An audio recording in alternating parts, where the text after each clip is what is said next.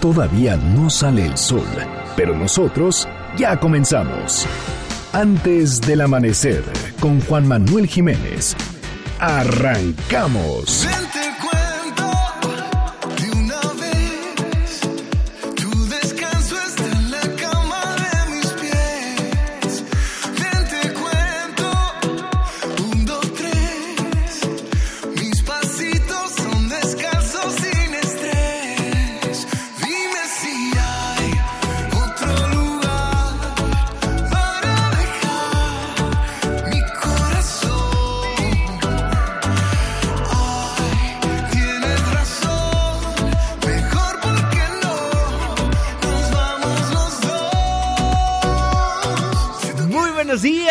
muchísimo gusto darles la bienvenida a este espacio madrugador de MBS Noticias 102.5.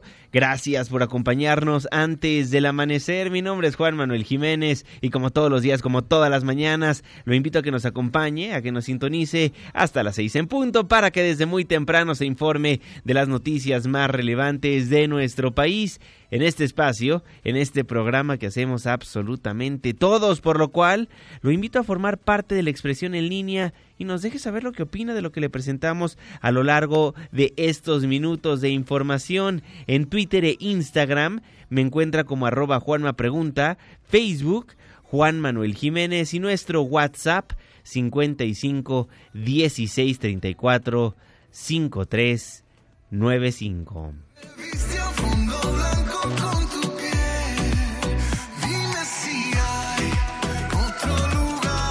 Estamos escuchando a Ricky Martin, vente pa' acá con Maluma.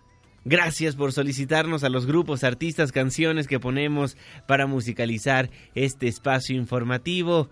El próximo lunes, ¿a quién le gustaría escuchar? Márquenos, escríbanos en redes sociales. El día es viernes, la fecha 6 de marzo de 2020, la hora 5 de la mañana con 4 minutos. Por fin es viernes. Estamos en MBS Noticias. Antes del amanecer.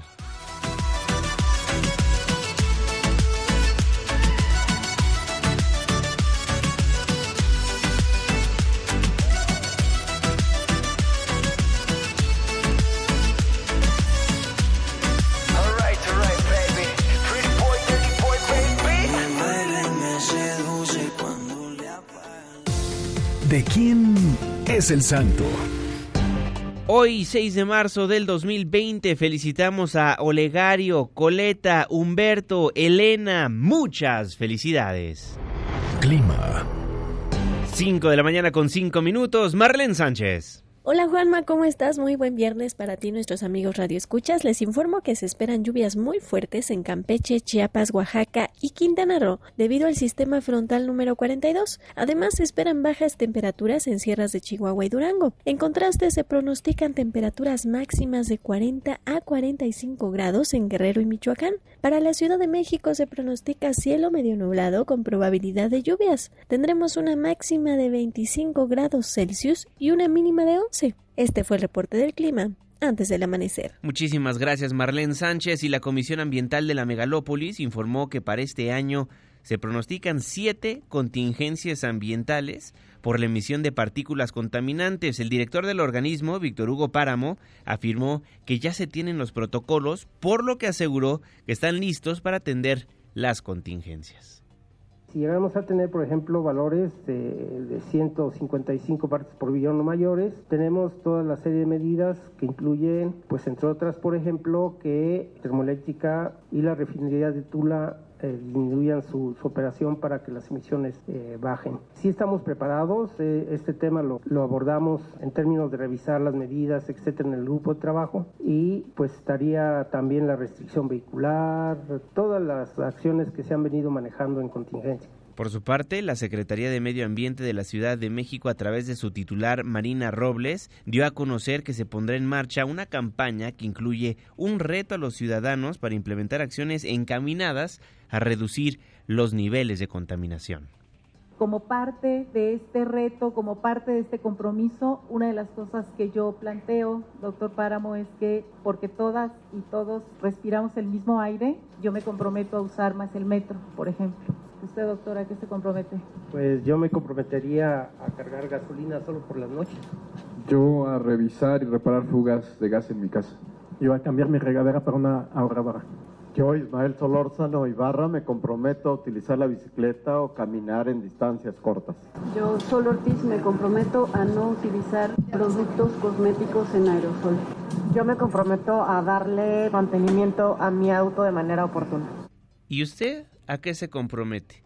Twitter e Instagram, arroba Juanma Pregunta, Facebook, Juan Manuel Jiménez. Gracias por sintonizarnos en MBS Noticias 102.5. Saludo con gusto a todas las personas que nos ven y nos escuchan a través de nuestra página de internet, mbsnoticias.com. Y por supuesto que le mandamos un caluroso abrazo a las personas que nos honran con su presencia a través de las distintas aplicaciones que hay en los teléfonos inteligentes. El reloj está marcando las 5 de la mañana con 8 minutos.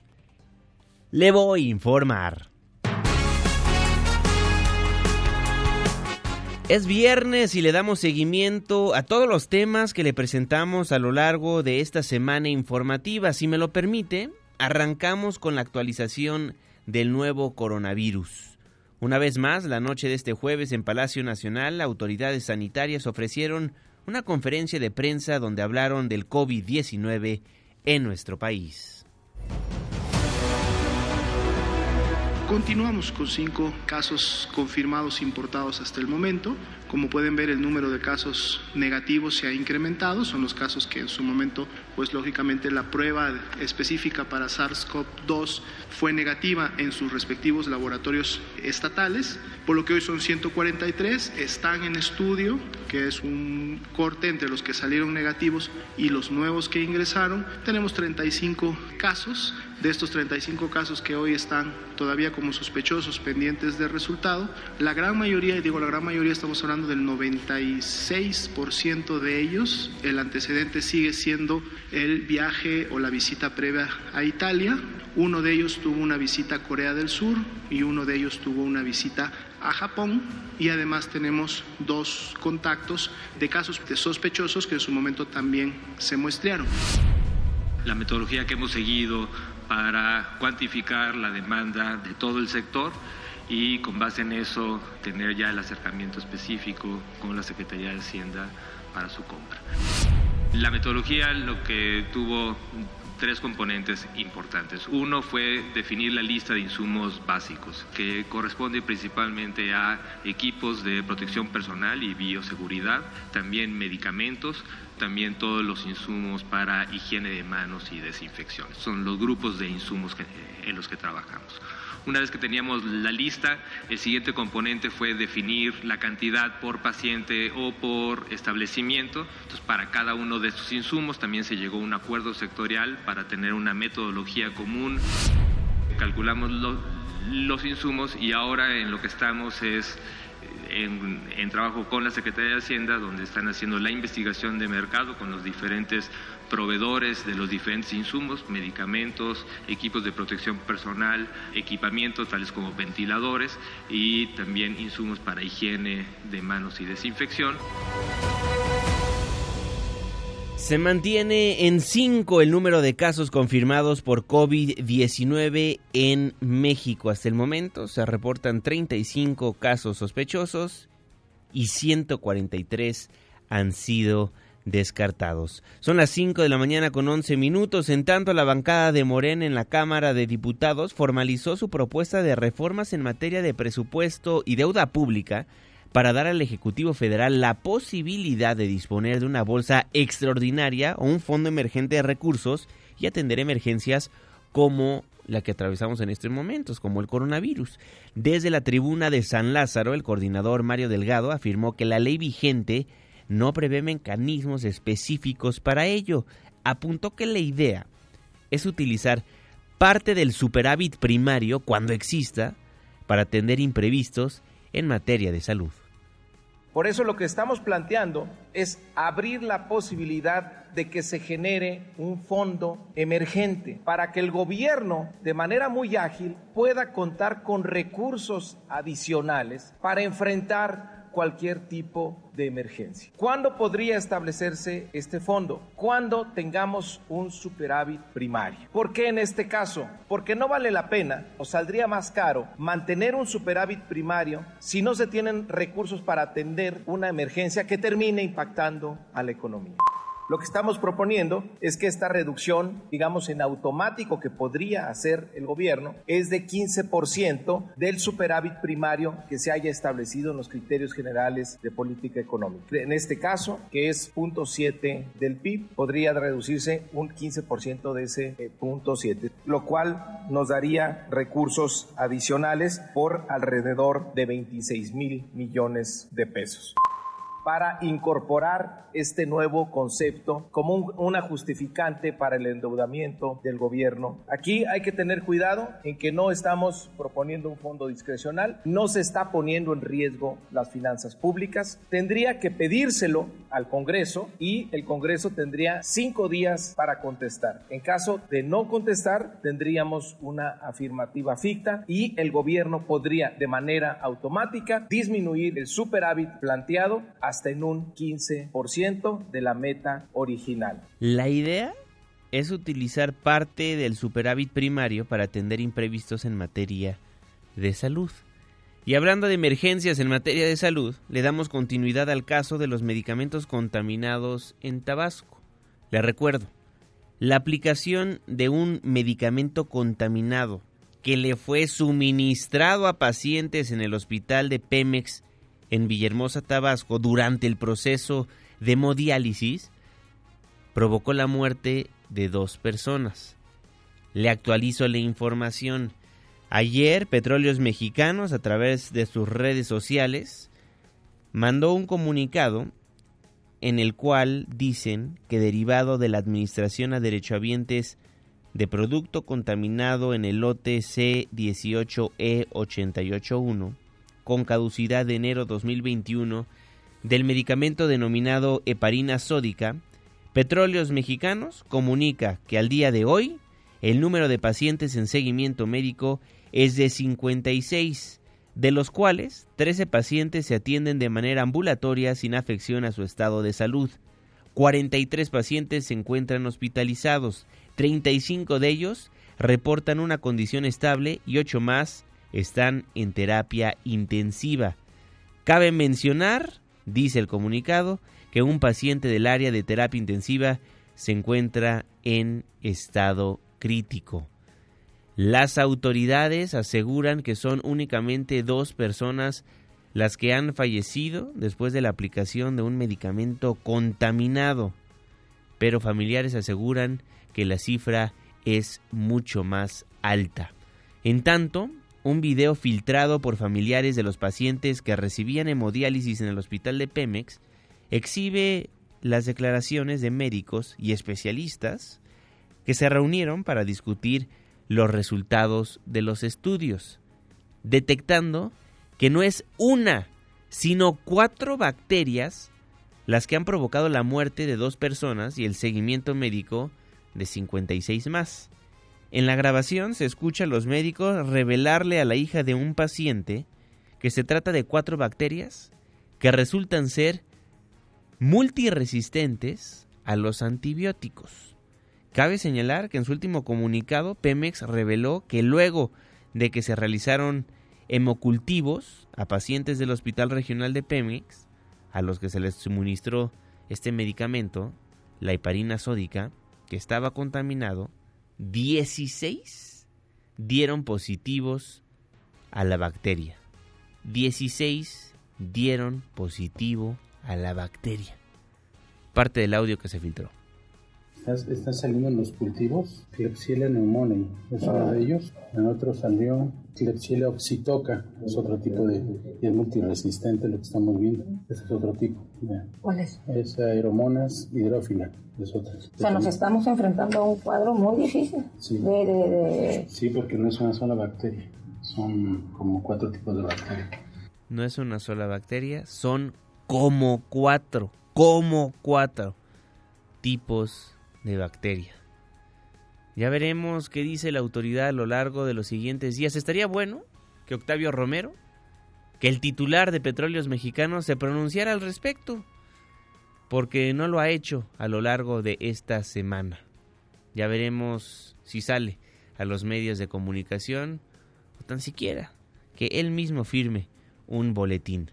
Son las 5 de la mañana con 17 minutos, eso en cuanto a la salud en la República Mexicana. Y en Puebla, miles de estudiantes universitarios se manifestaron en calles de esa entidad para exigir justicia por el asesinato de tres jóvenes, tres médicos y un chofer de Uber en Huejotzingo. ¿Qué pasó ayer en aquella entidad? La crónica es de Erika Almanza.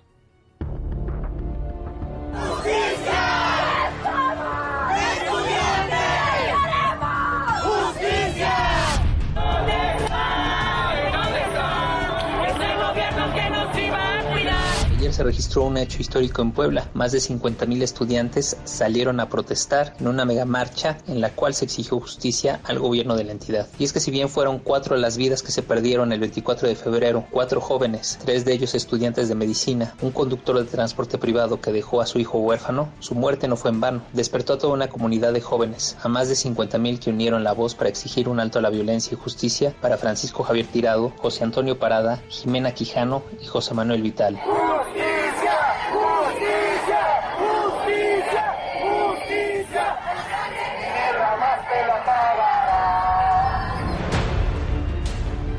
El contingente dio una muestra de civilidad al marchar organizados en células agrupadas de forma tal que no causaran caos vehicular por el cierre masivo de calles, creando cadenas humanas para evitar ser infiltrados, lanzando consignas en pro de la justicia, pero sin violencia y sin rostros cubiertos. Una marcha entre vestimentas negras y blancas que apostaban por la paz. Sí, por la paz, pero no por la pasividad. Y por ello alzaron la voz y no dudaron en confrontar al gobernador que se agazapaba tras vallas de seguridad y filas de policías. El ejecutivo en Casa Guayo, por más excusas planteadas, no logró convencer a los estudiantes, quienes estaban seguros y conscientes de que las cosas simplemente se están haciendo mal en el Estado. No controlada, una universidad que exige sus derechos. qué bueno que este tema de inseguridad los une. Debe de haber una respuesta de gobierno y una respuesta de la sociedad. Si no atacamos juntos todos este problema, nunca se va a resolver.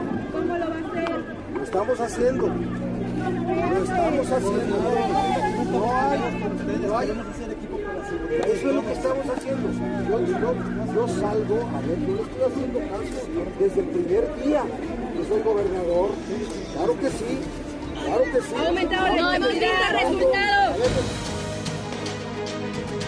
La manifestación se llevó a cabo desde las 7 de la mañana. Las cifras más conservadoras hablan de 50.000 personas, las más exageradas de 150.000. Para el caso era igual, el hecho ya era histórico. Fueron estudiantes de la UAP y de por lo menos 30 universidades las que participaron, acompañados de sus rectores que en esta ocasión fueron un universitario más. Caminaron por 23 calles alumnos de instituciones como la UDLA, la Iberoamericana, la NAWAC, la Universidad Madero, el Tecnológico de Monterrey, entre otros. También estuvieron familiares de Javier Tirado, uno de los estudiantes asesinados. La hermana del hoyo Oxiso, Cindy Lisbeth Tirado, pidió que no haya más impunidad. Y a ti, a ti, a cualquiera que esté atrás de los televisores o las redes sociales, es momento de alzar la voz si la tenemos que alzar mil veces, lo vamos a hacer. Javi se fue de su país para mejorarlo. Estaba muy, muy enojado con el sector salud de nuestro país y regresó a su país a que lo mataran. Al final, sí hubo acuerdos. Tras más de tres horas de diálogo con una representación de universitarios, el secretario de Gobernación David Méndez Márquez informó en rueda de prensa que la próxima semana será anunciada formalmente la creación de una fiscalía especializada en la atención a delitos contra universitarios, cuyo titular será designado tomando en cuenta la opinión de las comunidades estudiantiles. Asimismo, se comprometió a contratar 2.000 nuevos policías que se sumen a la plantilla de 3.500 que tiene la entidad para reforzar la vigilancia. Esta fue la reacción de los estudiantes. El gobierno del Estado y los universitarios se logró presentar las propuestas que nosotros ya traíamos planteadas, que eran muy concretas precisamente para el diseño y la implementación y evaluación de las políticas públicas.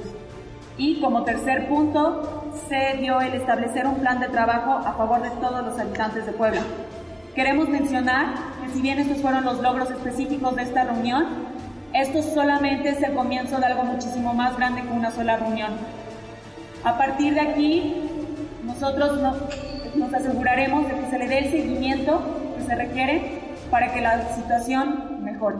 Lo cierto es que el momento ya es histórico. Lo que sigue es hacerlo perdurable y ese reto ya ha comenzado. Ha comenzado en Puebla, ha comenzado en Tamaulipas, ha comenzado en Morelos, ha comenzado en la Ciudad de México, ha comenzado ese movimiento en la gran mayoría de los estados de la República Mexicana. Los ciudadanos que se manifiestan, que salen a las calles, exigir justicia, a que lo que prometieron nuestros servidores públicos se cumpla. Le decía un estudiante a Miguel Barbosa, el gobernador de Puebla, basta de culpar a los otros gobiernos, ya gobiernan ustedes, hagan algo al respecto. Son las 5 con 23. Gran crónica de nuestro corresponsal Eric Almanza. Y en otros temas, ayer le dimos a conocer una crisis por la que atraviesa la presidencia y la República. El descontento de varios reporteros con los hombres y mujeres que acuden a las mañaneras representando alguna red social o canal de YouTube. Ayer le presenté como uno de ellos, Paul Velázquez, deseó, en una entrevista, que le disparen a la periodista Isabel González la de Excel, Imagen TV, que se, atrevió a decirme falso pirata. Y yo de verdad de todo corazón le deseo que también reciba un balazo. No, no, no, no, no, no, no, no, Se lo deseo, se lo deseo. Y si queda viva, platicamos el tema del parche. No, no, no. Paul, por favor, sí, no. Sí, sí, que me debe ser, ahorita me han apuntado varias veces. Yo le digo, mira, mi mamá murió hace dos años. Ojalá, si todavía tienes madre, me avisas para mandarte una corona. Ojalá no lo vivas pronto. Este cabrón. Híjole, ahí lo que dio a conocer Paul Velázquez. Y por esta y la confrontación de Frida Guerrera a otro pseudoperiodista que pidió la investigación en la unidad de inteligencia financiera, pidió que le investigaran a ella. El presidente Andrés Manuel López Obrador inició su mensaje matutino de este jueves con un llamado al amor y paz. Ya, ya, amor y paz. Aquí, afuera, en las redes y en la calle, libertad absoluta, pero aquí, paz y tranquilidad. Profesionalismo para informar, sin censura a los ciudadanos. Respeto a la gente, respeto a los mexicanos. Sin embargo, tomó el micrófono en la mañanera la periodista de Grupo Imagen Isabel González y dijo lo siguiente citación a la violencia en mi agravio por parte de un individuo que trae un parche, diciendo que ojalá me balearan como a él lo balearon, solo por decirle que cuando llega a moneda, llega sin parche. Admite que su ojo no tiene nada. Fue el mismo sujeto que llamó a todas las compañeras prostitutas de la información. La reportera Isabel González denunció ante el presidente de la República la campaña de odio iniciada por uno de los varones acreditados en Palacio Nacional, quien deseó que alguien le dé un balazo que alguien le dé un balazo a la periodista solo por haber develado que se coloca un parche en el ojo cuando está ante el primer mandatario. Cuando el presidente López Obrador demandó la conciliación entre ambas partes, la comunicadora aclaró que cuando hay apología del delito, no se perdona ni se reconcilia. Entonces, el primer mandatario solicitó acudir a las instancias ministeriales o judiciales. Ya de una vez que se sepa, no se le cierra la puerta a nadie. Nosotros no vamos a poder limitar la libertad de nadie.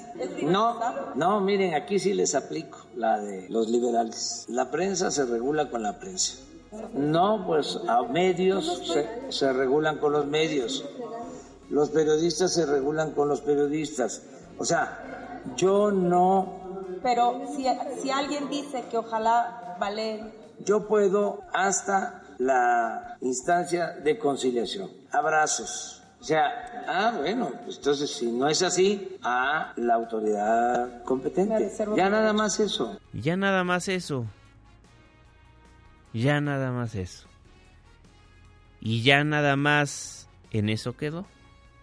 ¿Y qué dijo el presidente de la marcha y paro de mujeres, Rocío Méndez?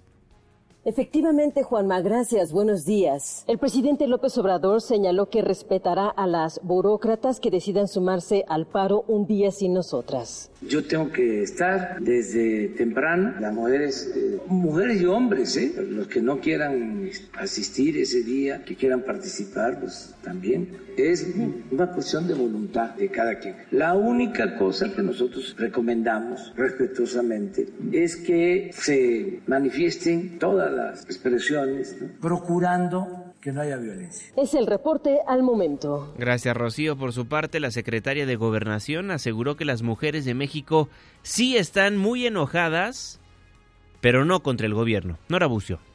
Juanma, te saludo con gusto y te comento que las mujeres de México sí están muy enojadas, pero no contra el gobierno, sino contra las violencias que sufren en los espacios públicos y privados, aseguró la secretaria de Gobernación, Olga Sánchez Cordero. En el marco de la presentación del informe sobre políticas y acciones del Gobierno de México a favor de las niñas y las mujeres, la encargada de la política interna del país reiteró que las mujeres que saldrán a marchar el domingo 8 y pararán el lunes 9 están enojadas por las violencias que sufren y el gobierno no es violento. Escuchemos a Olga Sánchez. No están enojadas con el gobierno, están enojadas por las violencias que siguen sufriendo y los movimientos son en contra de las violencias, en contra de la estructura patriarcal, en contra del machismo, en contra de lo que efectivamente sufren ellas y siguen sufriendo. Esta deconstrucción, esta deconstrucción, subrayo, esta deconstrucción no es solamente un tema de gobierno, es un tema de la sociedad, es un tema de sus patrones,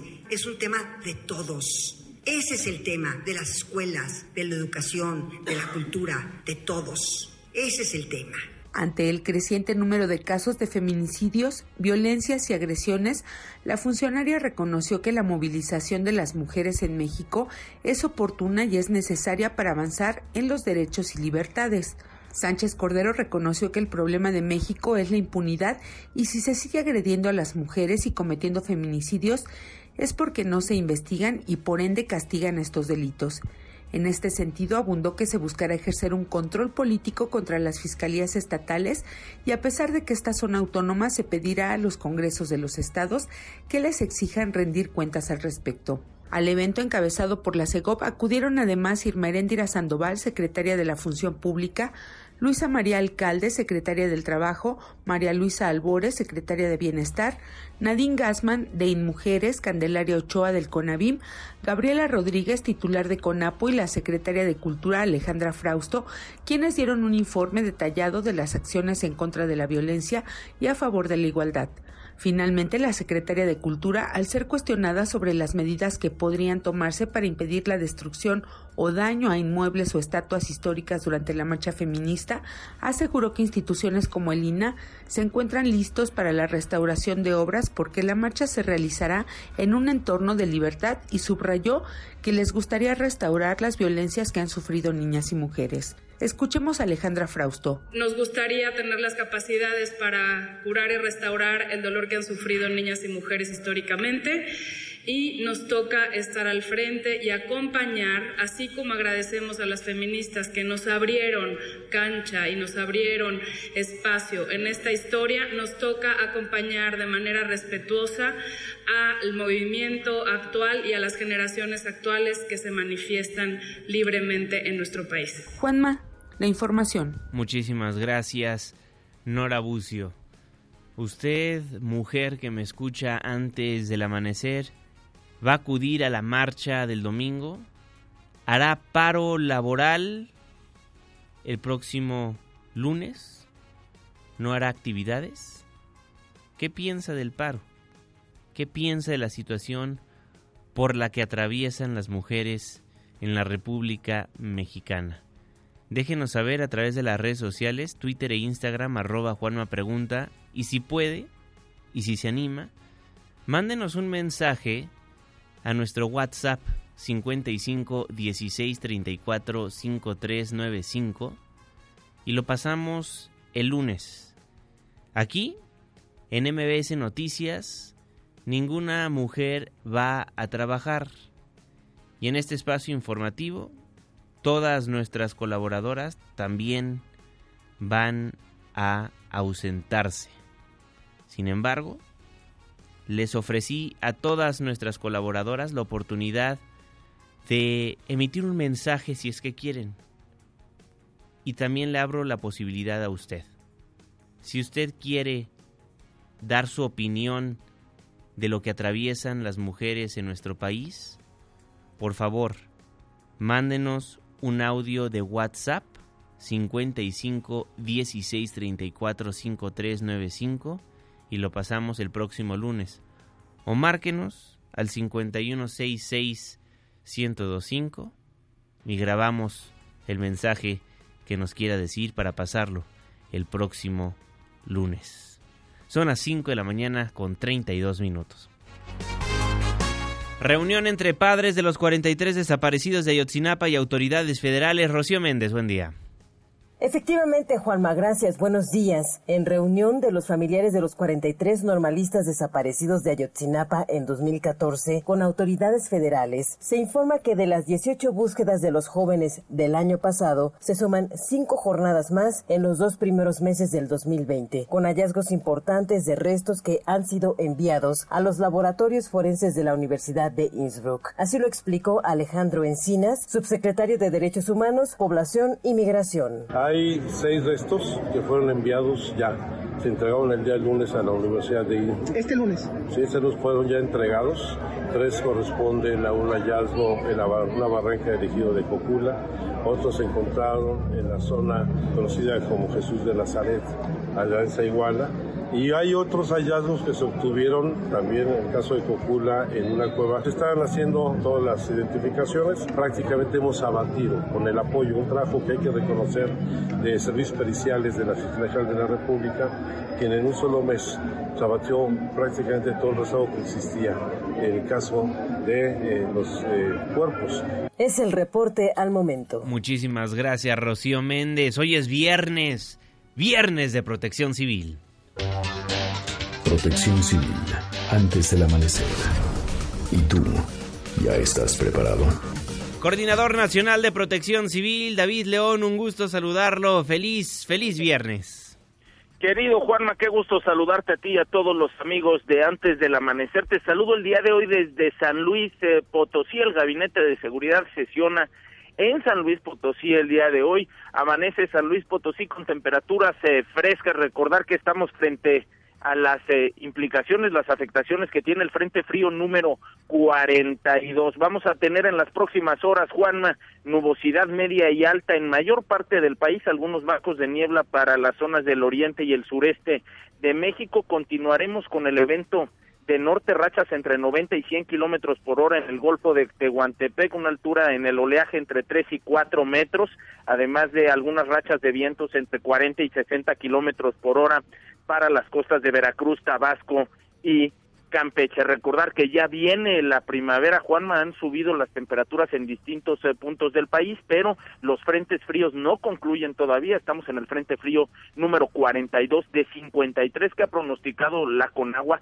y usualmente en nuestro país se presentan un promedio de 44. Se va a rebasar el promedio y muy probablemente se rebase también el pronóstico. En las últimas 24 horas, Juanma, el volcán Popocatépetl, 287 exhalaciones, un sismo vulcanotectónico, un sismo debajo de la estructura del volcán y seis explosiones menores durante la noche, de las 10 de la noche a este momento que estamos pudiendo platicar con los amigos de antes del amanecer, 39 exhalaciones, una explosión menor, el semáforo de alertamiento volcánico amarillo, fase 2, Juanma, no acercarnos a menos de 12 kilómetros del cráter y tener mucho cuidado con la caída de ceniza. Recordar también, Juanma, por último, los eh, incendios forestales arrancan en nuestro país en enero, terminan en el mes de noviembre. En este momento, cinco incendios activos en cinco estados de nuestro país, 58 hectáreas eh, siniestradas, 150 elementos de combate de incendios. Lo más importante es recordar, Juanma, que el 98% de los incendios los provocamos nosotros. Por ello, prevenirlos se vuelve relativamente sencillo si somos responsables con el manejo del fuego cerca de las áreas naturales de nuestro país, pastizales, selvas y bosques. Por último, Juanma, el día de hoy un evento masivo, importante en la Ciudad de México, el juego entre los Pumas de la universidad y las Águilas eh, del América. Es muy importante para todos los amigos que nos escuchan que van a asistir a este evento que hagan caso a las recomendaciones de protección civil. El estadio de Ciudad Universitaria tiene una extraordinaria brigada interna de protección civil y un muy buen protocolo de protección civil. Poner mucha atención antes del juego a las recomendaciones de protección civil, ubicar eh, salidas de emergencia, ubicar estaciones de atención eh, médica, tener un plan con mis eh, familiares para saber dónde nos veríamos en caso de que alguno de nosotros se extraviara, es decir, seguir las recomendaciones y los protocolos de la unidad interna de protección civil en aquel evento masivo al que yo vaya. Lo más importante, identificar un, el riesgo, tener un plan y si es posible ponerlo en práctica, Juana. Así es, y la Secretaría de Seguridad Ciudadana va a desplegar 2.427 policías, un helicóptero y 135 vehículos como parte del operativo de vigilancia en las inmediaciones del Estadio Olímpico Universitario. Y adentro, nos dice el coordinador, estarán los miembros de protección civil. Usted siendo de los Pumas, yo del América, ¿cuál va a ser la apuesta, coordinador? Pues mira, Juanma, ¿qué te parece si eh, aunque ya está por ahí una, una cena anotada, yo obsequio una, una playera de los eh, Pumas para que la podamos rifar entre los eh, compañeros de los que nos escuchan en antes del amanecer. Y bueno, y si pierde el América tendrás tú que obsequiarla para que también todos participen en esa rifa. Vemos alguna mecánica para entregarla, ¿te parece? Así será. Qué buena idea, coordinador. Ya está dicho al aire ya está grabado, ya no nos podemos arrepentir. No nos podemos arrepentir, Juanma. Lo más importante, visitar preparados.gov.mx para aprender más de estos, otros fenómenos y medidas de prevención. Que tengan todos un excelente fin de semana. Igualmente, David León, coordinador, muchísimas gracias. Un abrazo, saludos. El coordinador nacional de protección civil, David León, antes del amanecer. Son las 5 de la mañana con 39 minutos, tiempo del centro de la República Mexicana. Ya nos puso de buenas el coordinador. Ahora saquemos la carcajada con Gabriel Hernández. Producción, despiértenme al faraón. Despertando al faraón.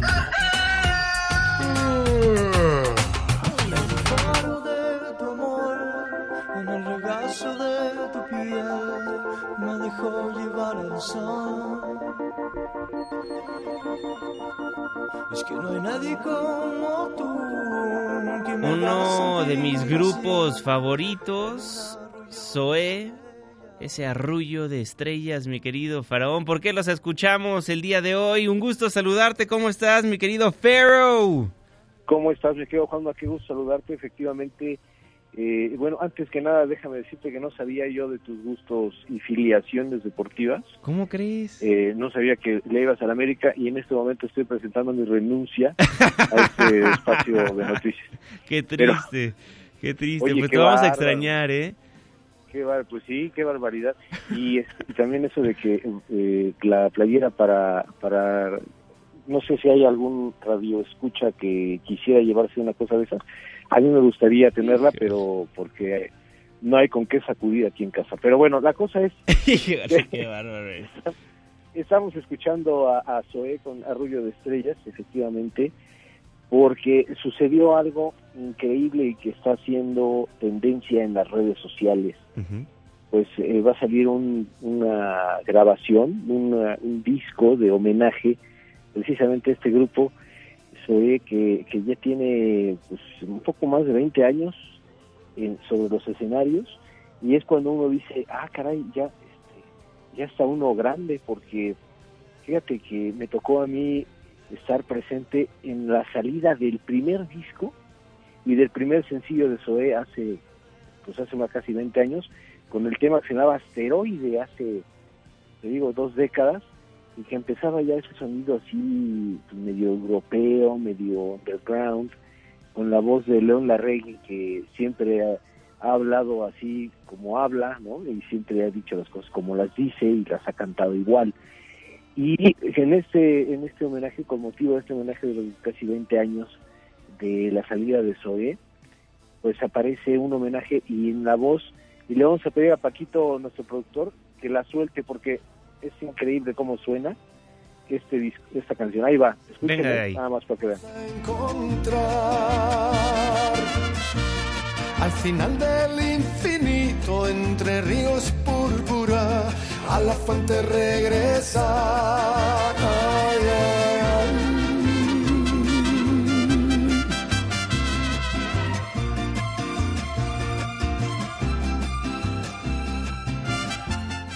Alejandro graba esta canción que eh, tiene un significado muy especial para León Larregui que la compuso ah, cuando falleció su madre ¿no? hace algún tiempo ya.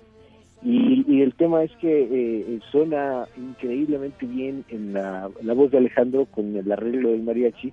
Y como siempre sucede bueno pues él dice que eh, Alejandro le- lo preguntan que qué onda con esta canción no que de pronto es- sorprende a todos los fans de, de, de Zoe que a lo mejor no se esperaban este homenaje. Entonces, pues, a mí me gusta mucho la canción, tiene eh, una letra y una melodía muy adaptables al estilo de la música mexicana y además el significado, desde luego, de la letra y lo que, y lo que tiene detrás, pues le encanta, ¿no? Dice, no, me encanta y lo que bueno que lo hicimos.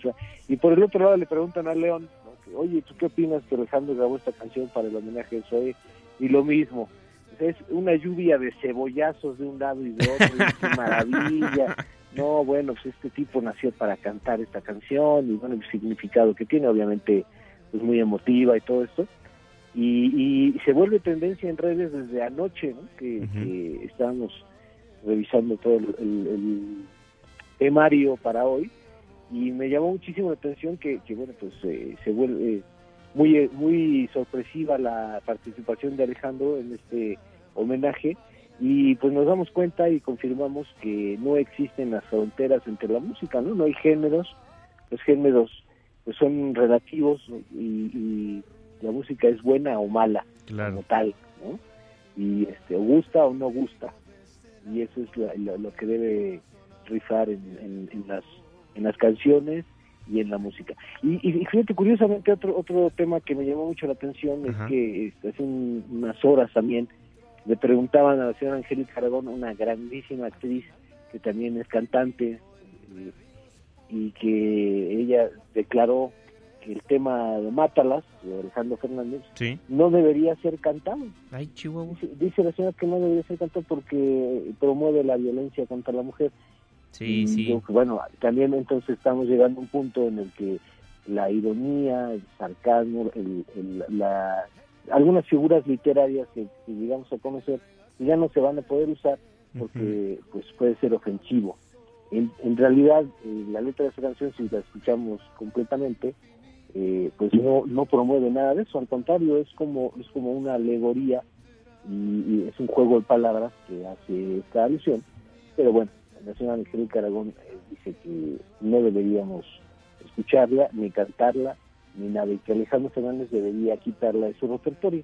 A ver si Alejandro este, pues, le hace caso eh, después de esta aseveración y la quita de una vez por todas de, de la lista de canciones que interpreta en sus presentaciones. Sí, de Así hecho- las cosas, mi querido Juan. Muy bien, mi querido Faraón. Nada más agrego, hay un senador de Morena, un senador que propuso en la Cámara Alta que se prohibiera el reggaetón justamente por lo mismo, porque hace referencia a varios temas escabrosos que hay en estos momentos en, en la República Mexicana. Sí, pero sí hay una diferencia, ahí sí este, me permito yo este, disentir, ¿no? Hay una diferencia muy grande en la forma de abordar los temas Claro. en el reggaeton y pues, sus intérpretes este, a la canción precisamente eh, esa en específico de Mátalas de Alejandro Fernández, que ojalá nuestros amigos en el público escucharan la letra, la leyeran y la entendieran para que se dieran cuenta que es precisamente lo contrario que está diciendo, ¿no? Dice, Mátalas con una sobredosis de ternura Exacto. empieza a hablar, ¿no? el coro. Entonces este, yo me, me, me uno a la ternura. Eso no es al todo. re- no al reggaetón. Siempre, mi querido Faraón, Twitter e Instagram. Arroba faraón-gabriel en Twitter e Instagram, el faraón del espectáculo en Facebook. Y bueno, pues este fin de semana vamos a estar muy eh, eh, profemeninos, ¿no? En el sentido, eh, vamos a hablar de las tres mujeres en Hecho Sábado, tres mujeres que marcaron Bien. la historia del cine eh, en, en diferentes etapas de la historia. Va a estar muy interesante para que, si pueden, lo vean.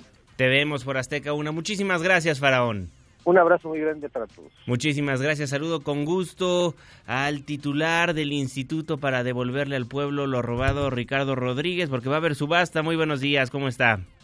Muy bien, muchas gracias. El gusto es mío. La primera del 2020. Tenemos la primera, es la octava con sentido social, pero la primera del 2020. Mira, es un modelo de subastas que se han venido arraigando, que hemos tenido la solidaridad de, de los participantes y pues nos sentimos muy contentos de que estos recursos se vayan a fines sociales. Es una subasta diversa, especial, vamos a vender vehículos, joyas, casas, bienes inmuebles, en fin, una 325 lotes. Será subasta presencial a martillo, ¿verdad? Es una subasta presencial, es a martillo, pero también se pueden participar vía telefónica. Quien no pueda asistir a la subasta el próximo domingo 8 en el Centro Cultural Los Pinos es a las 11 del día, o que esté en el interior de la República o aquí en la propia Ciudad de México, lo puede ser vía telefónica. Entonces es una subasta martillo, pero lo puede ser vía telefónica o vía presencial, eh, que nos acompañe eh, este próximo domingo en el Centro Cultural Los Pinos a las 11 de, de la mañana. Don Ricardo, de hecho me metí a la página de internet y ya vi que el registro es mucho más sencillo y de hecho, corríjame si me equivoco, pero ya no tiene costo? No, fíjate que qué bueno que destacas este punto porque para nosotros es muy importante.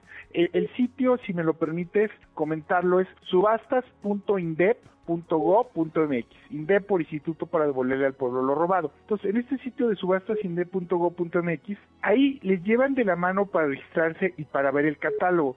Antes, como correctamente lo comentabas, se tenías que escribir para poder participar con 100 pesos en tiendas de conveniencia. Ya eliminamos ese requisito, ya es muy sencillo, solamente con un correo electrónico que tú das en, en, en el portal, nuestro personal del INDEP te va llevando de la mano para hacer un registro ameno, sencillo, que no sea tedioso y que sea muy amigable. Eso es lo que estamos mejorando, eso es lo que estamos tratando de hacer para que el registro sea muy amigable. Con un simple correo electrónico ya te puedes registrar.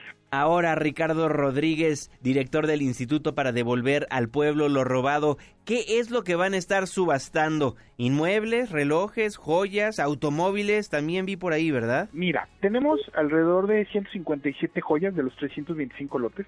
De estas joyas destacan relojes Rolex, eh, tres relojes Rolex con incrustaciones de diamantes. También tenemos anillos, aretes, dijes de oro blanco, de oro amarillo de 14 y 18 quilates con piedras preciosas. Algunos eh, a precios muy accesibles. Por ejemplo, un lote de anillos de cuatro anillos a cinco mil pesos, mil quinientos te costará cada uno o un poco menos. También tenemos vehículos, tenemos BMW, Mercedes, vehículos eléctricos híbridos. Tenemos camionetas blindadas, tenemos coches, lo que se le llama de gama alta, pero también tenemos coches de, menor valor, también de valor mucho más barato, y tenemos tráiler, cajas, pipas que destacan en la parte de los vehículos. Ahora bien, también tenemos nueve casas, cuatro de ellas en Cancún, una colina con, con una laguna, con una, tiene alberca, tiene jardines amplios. Aparte de Cuatro Cancún, tenemos otra en Morelos, a una hora de la Ciudad de México, y también tenemos otras en, en, Monterrey y en Tijuana. Entonces, pues destacan estos lotes.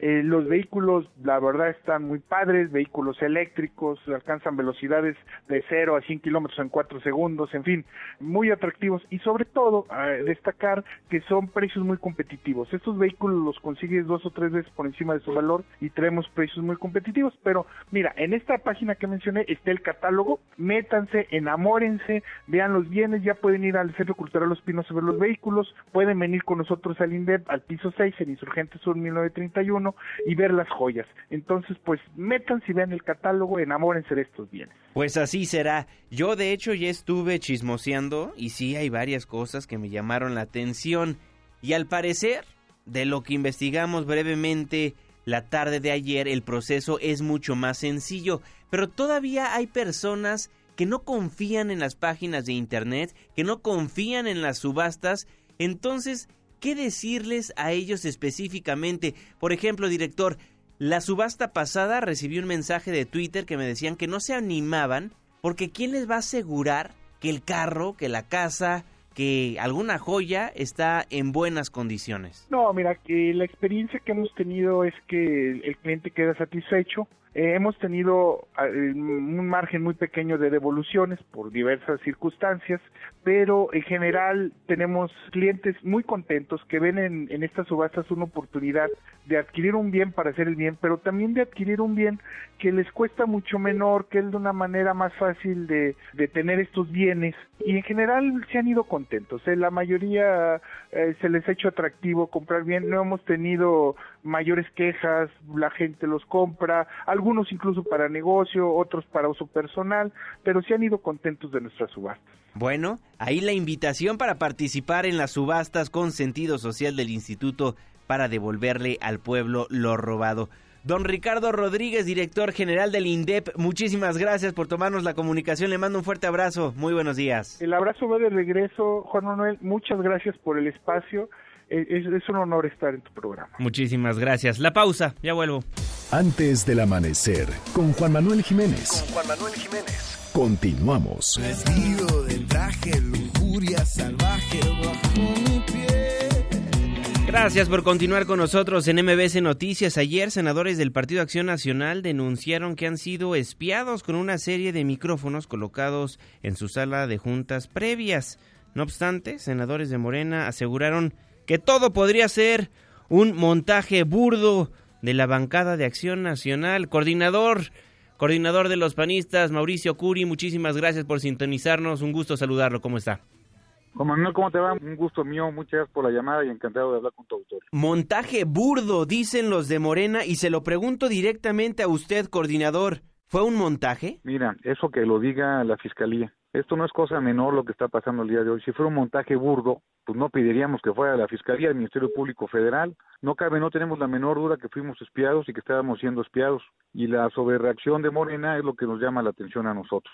Que lo diga la Fiscalía, que, que hay que esperar a las instituciones y por eso los pedimos, porque encontramos unos micrófonos escondidos en el plafón de nuestra sala de juntas donde vemos todos nuestros proyectos de cómo van, vienen nuestras iniciativas, cómo vamos a votar. Lo vemos en esa sala que la llamamos sala de previas. Y no es cosa menor lo que sucedió y por eso yo creo que es importante que las instituciones deslinden responsabilidades. ¿Cómo es que encontraron los micrófonos, senador? Fíjate que Xochitl Galvez, este, en nuestra reunión de hoy, comentó dijo, oigan, fíjense que hay que revisar si no hay micrófonos o alguien está pasando información.